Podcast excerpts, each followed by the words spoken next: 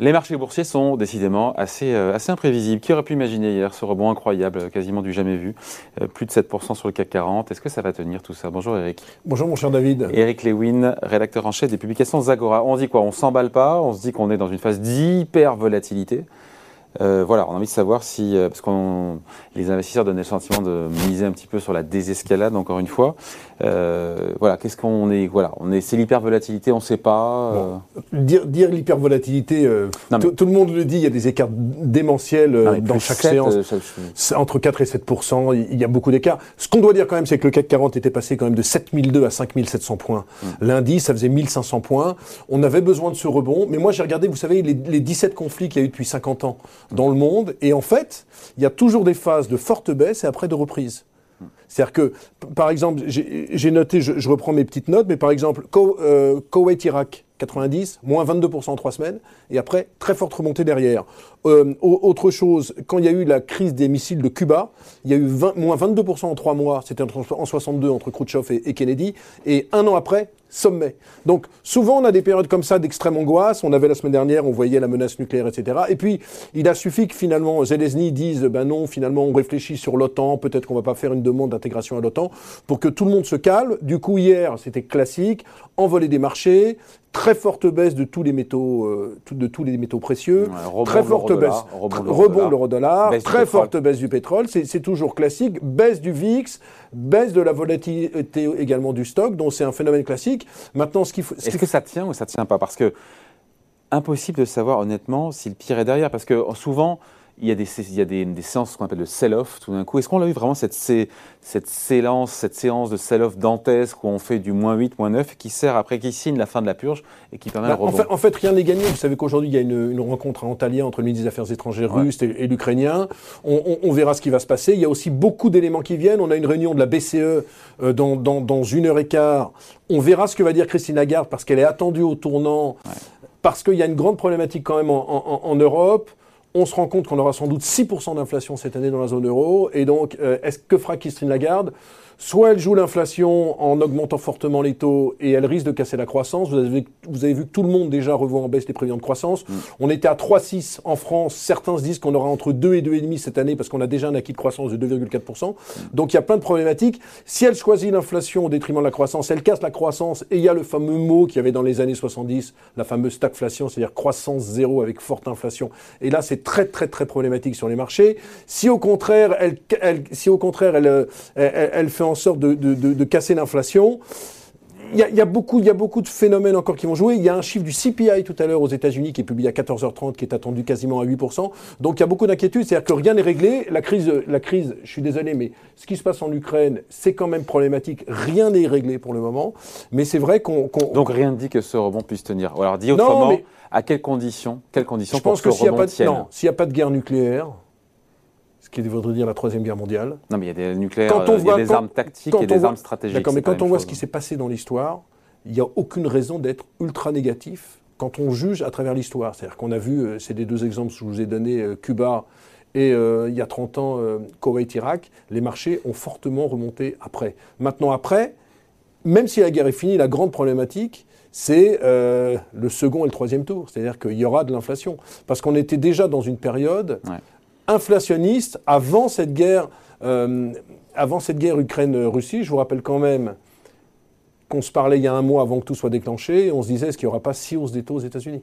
Donc on a de l'inflation on a de l'inflation. Et donc, il faudra gérer cette inflation. Donc, il ne faut pas trop compter sur les banques centrales, ce qu'on a pu faire en mars 2020 pour venir à la rescousse des marchés. Ben, la problématique, parce que l'inflation, parce que l'inflation est à 6 Non, mais on a un choc d'offres. C'est-à-dire que la problématique, on a un choc d'offres. Quand vous avez un choc de demande, c'est facile. Euh, les consommateurs, vous pouvez brider le consommateur en disant attention, on augmente les taux d'intérêt, on fait en mm. sorte que l'immobilier ralentisse. On peut jouer là-dessus. Quand vous avez un choc d'offres, un embargo euh, pétrolier euh, mm. sur la Russie, qui serait décidé également par, par l'Europe.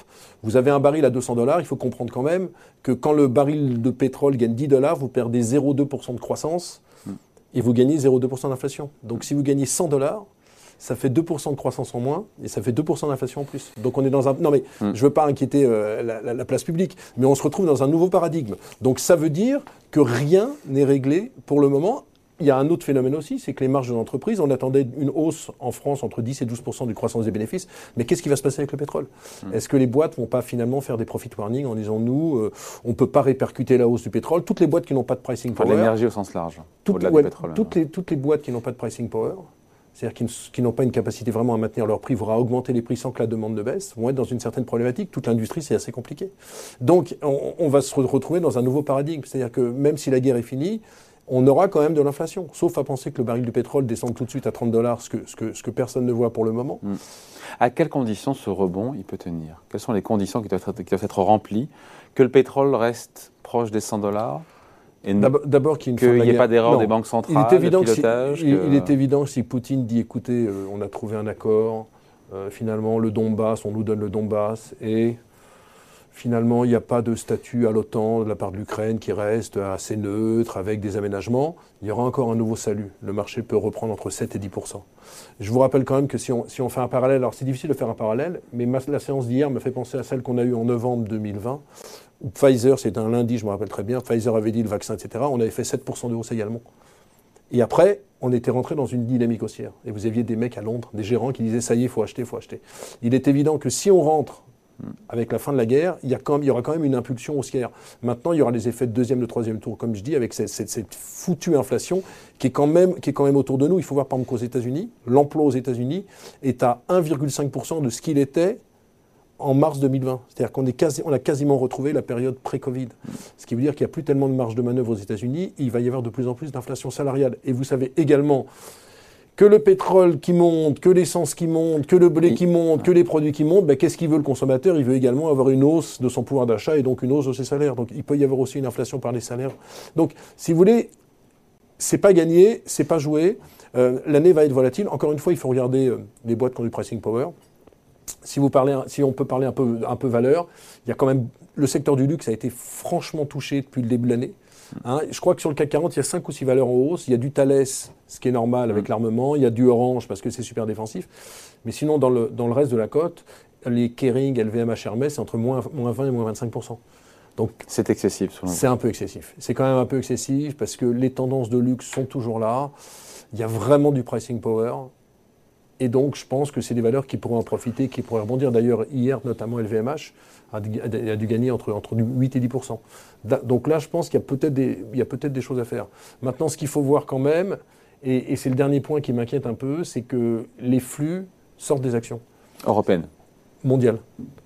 Mondial. La semaine, la, semaine dernière, je, vous ai pris les, je vous ai pris les chiffres. Il y a eu 5 milliards de retraits la semaine dernière. Sur les fonds actions Sur les fonds actions dans le monde. Et il y a eu 6,7 milliards en Europe. Hmm. Donc la grande problématique, il n'y a, plus, a plus du tout d'IPO. Euh, les, émissions obligataires sont en baisse de 35% depuis le début de l'année. Donc c'est évident que si les flux ne suivent pas, s'il y a toujours des retraits, tout ce que je vous dis là ne euh, sera pas bon. Parce que l'année dernière, ce qui a fait le succès des marchés avec les 29% de hausse à Paris, c'est quand même les 1100 milliards de dollars qui sont venus sur les marchés actions. Hmm. Si on n'a pas, si pas ce catalyseur, ça risque d'être compliqué. Maintenant, ce qu'il faut ajouter, c'est le point un peu positif quand même, c'est que les marchés sont plus très chers. Quoi. C'est-à-dire qu'après le gadin qu'on a eu David, on a quoi on, doit se payer 12-13 fois, 12 fois 2022, euh, à condition bien évidemment qu'il n'y ait pas une forte détérioration des marges. Je dis ça si on reste sur une croissance à 10%. Il est évident que si on a une, décroissance de 20% des résultats, le PE n'est pas le même, mais bon, on, a fait ça, on a fait ça, vous et moi, on connaît ça. Donc, je ne crois pas qu'il faille sombrer dans un pessimisme exacerbé, mais je ne crois pas que non plus que tout soit fini, parce qu'il y a encore des effets de deuxième, de troisième tour, et, cette inflation qui va, nous, qui va nous guider en permanence. Aujourd'hui, il y a quand même deux rendez-vous importants. Hein. BCE dans une heure, et puis le CPI, l'indice des prix à la consommation, à 14h30. Donc prudence. On, achète des boîtes qui ont un vrai pricing power. Je pense qu'on peut revenir aussi sur certaines techs. Je, je trouve qu'un Dassault Systèmes qui a perdu 20% depuis le début de l'année, c'est pas justifié parce que c'est quand même une super boîte qui a une marge entre 30 et 35% et qui est incontournable pour tout ce qu'on est pour, tout ce qui concerne notamment euh, l'usine digitale, les usines 3D, etc. Euh, maintenant, je serai euh, plus dubitatif sur, sur l'industrie. Et puis sur le secteur bancaire, ça va être ultra, ultra volatile. Vous savez que le secteur bancaire, plus personne n'en voulait il y a deux jours. On a gagné entre plus 15 et plus 20% Il faut faire des, des, allers-retours. Et un dernier mot sur les small caps, c'est un peu les laisser pour compte. Je crois mm. que le CAC, depuis le début de l'année, doit être à moins 12, le small doit être à moins 15, mais il n'y a plus d'équité sur les marchés small caps. C'est-à-dire que les géants disent, nous, on a envie d'acheter, mais on a beaucoup de sorties de cash. Donc c'est assez problématique, mais ne sombrons pas dans le pessimisme. J'en terminerai. On est quand même depuis le début de l'année à moins 12% sur le CAC 40. Et donc ben, non, c'est pas comme si on avait un marché à plus 10. Mm. On, on a déjà pas mal baissé. Enfin, on a quand même été voir à 5007, Et on, on a eu à moins market. 16. On a eu même le bear market. On a eu le bear market, on l'a eu sur le Nasdaq. Donc, euh, euh, vendre aujourd'hui, encore une fois, il peut y avoir un énorme short squeeze. hein. Euh, vous avez à Antalya une réunion où finalement on trouve un accord. C'est pas fait du tout. Le marché prend 8%. Quoi. Donc là, il faut vraiment faire attention. On va être dans l'hyper, hyper volatilité. Ah, on y revient. Bah oui, non mais c'est ça. hein. Quand- J'ai quand- j'ai commencé par ça. hein. par contre, ce qui, est, ce qui est intéressant à noter, c'est le dernier point, c'est que le, le VIX aux États-Unis, c'est-à-dire l'indice VIX est entre 30 et 35, il est bien loin de ses plus hauts qui étaient quand même Ouais, à 160 ouais. en avril 87 et à 80 à l'époque du Covid, alors que la volatilité en Europe est au plus haut depuis le Covid 2020. Parce que l'épicentre de la parce crise. que l'épicentre de la crise est en Europe. C'est pour ça que les États-Unis, j'en terminerai, sont peut-être plus immunisés. Et je me demande s'il ne faut pas plutôt, d'ailleurs, en ce moment, acheter sur le Nasdaq qu'acheter sur la côte parisienne. Mais ça, c'est un autre débat. Vous m'inviterez euh, Exactement. quand vous voulez. Il pour en parler. reviendra. Il a ses rondes serviettes. Allez, merci beaucoup, Eric Lewin, Merci David. rédacteur en chef des publications Zagora. Salut.